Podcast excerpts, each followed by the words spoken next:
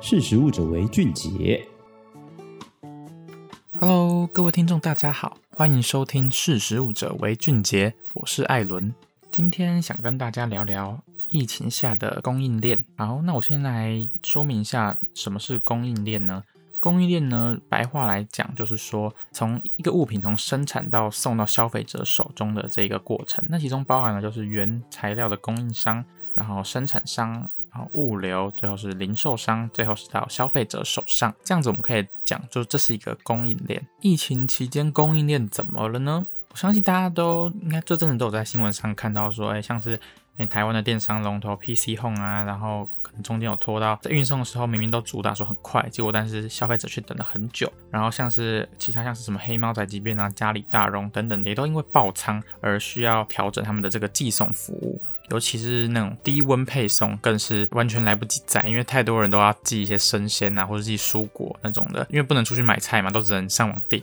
然后结果他们的消化能力就是跟不太上，就是民众的需求。这样的物流灾难啊，其实在台湾不是特例啊，就是全球消费市场为了减少购物的感染风险，就连民生必需品啊，生鲜蔬果也都是改用网购宅配。然后在这些电商订单满满的情况下，你可能会想说，那他们赚很多钱啊，这样不是很好吗？没有，不是赚很多钱的前提是你要办法消化掉这些订单，不然你只会一直被骂，一直被骂，然后被客诉、被投诉这样子。具体来说，整个供应链到底遇到了什么问题呢？我这里有查到一个资料，就是有一份调查，它表示它就是对全球两百位的供应链高管进行调查，然后来问他们说，他们认为在这次疫情期间对他们来说最大的挑战是什么？然后有近一半的，大概四十七 percent 的供应链高管认为供应中断是他们最急迫的挑战。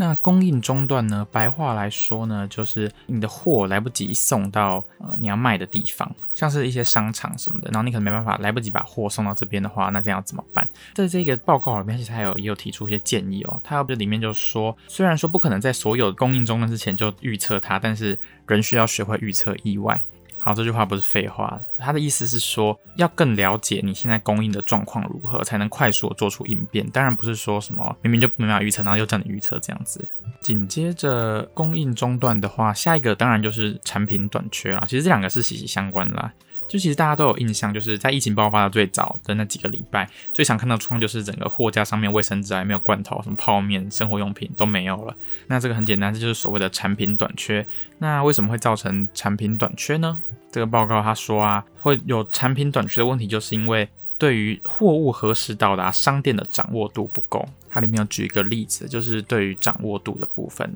今天如果是中国的船只，它延误起航，要到送到美国去，但是这件事情跟卡车塞在道路上，这两件事情其实都是会造成产品短缺。但是这两件事情带来的影响时间，一个是比较长久之后才会带来影响，但如果是卡车来不及送到的话，你就是明天你可能就没有东西可以卖了。所以这个例子就是要告诉这些零售商呢，就是你要强化这些可预见性，你就有办法了解说，哎，你这个货车现在到哪里了，然后你这个船目前到哪里，然后再可以分配好那个时间，就知道说那什么时候要再叫下一台车，然后什么时候货物要再叫一次。它里面还特别强调啊，就是如果有出现产品短缺的问题的话，不该是盲目的囤积过多的商品，因为大家都知道囤货就是会有成本，会有你有时间压力在那边，东西卡在仓库卖不出去的话，就是你没办法进新的东西。这样，那在这份报告中呢，也提到他们很急着要改善的问题呢，其实就是用户体验。哎，大家网购的时候不是每次最后东西拿到之后，不知道叫你填什么评价，然后几颗星啊，然后附上你的心得，这个就是用户体验。你像我们刚刚前面讲的这些问题，可能就是来不及送到啊，然后。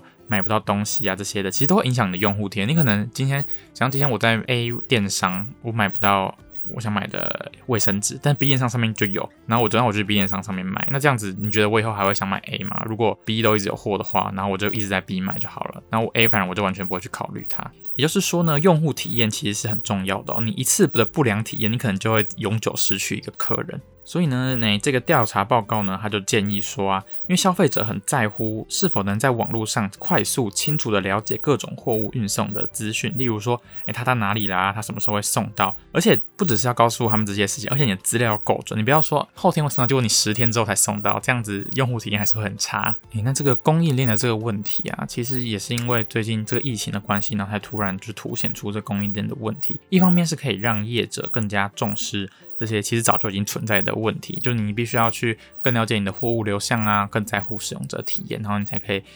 有未来好的发展性。那同时，这也是告诉我们说，随时都要做好准备，因为你不知道下一次突然这样子，可能爆大量什么时候，所以你这个无论是物流啊、供应商，都要随时做好准备。今天聊聊这个议题，其实我自己非常有感的，因为我自己本来就是一个还蛮喜欢网购的人，然后我也是很在乎说，我一定想要，就我会一直去查，去查说我的 我的货什么时候会来啊，然后它现在货物在哪里这样子。尤其是你越期待这个东西，然后你越不知道它在哪里的时候，你就会越不爽。然后尤其是如果它原本预估是可能是一两天之后到，就它后来变成四五天之后才到，然后我就会很焦虑，我可能以后就不想在这边买东西了。所以我自己对于今天聊这个题目其实很有感，因为消费者其实他们的。用户体验呢，其实就是建立在我前面讲那些，不管是产品短缺啊，或是诶供应中断啊，甚至是交货迟到，类似这种状况，都对于一个消费者的信赖或者满意度是影响很大的。但我同时也是要呼吁大家，就是因为其实呃这些物流啊或者这些供应商，他们其实他们也不是故意要让你等这么久，所以有时候也不要太苛责他们。尤其是像我这几次在疫情期间，如果我有收到家人寄来的包裹，是我订的东西，然后我看到那个货运大概看起都很辛苦很累，然后所以我觉得他们真的蛮辛苦的。他们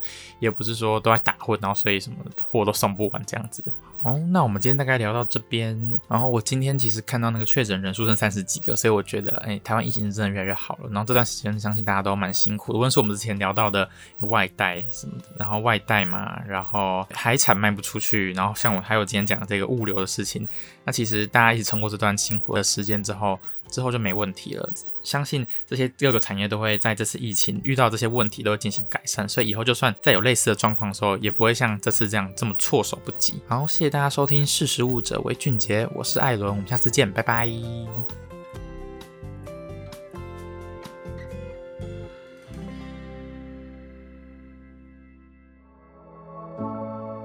识食物者为俊杰”。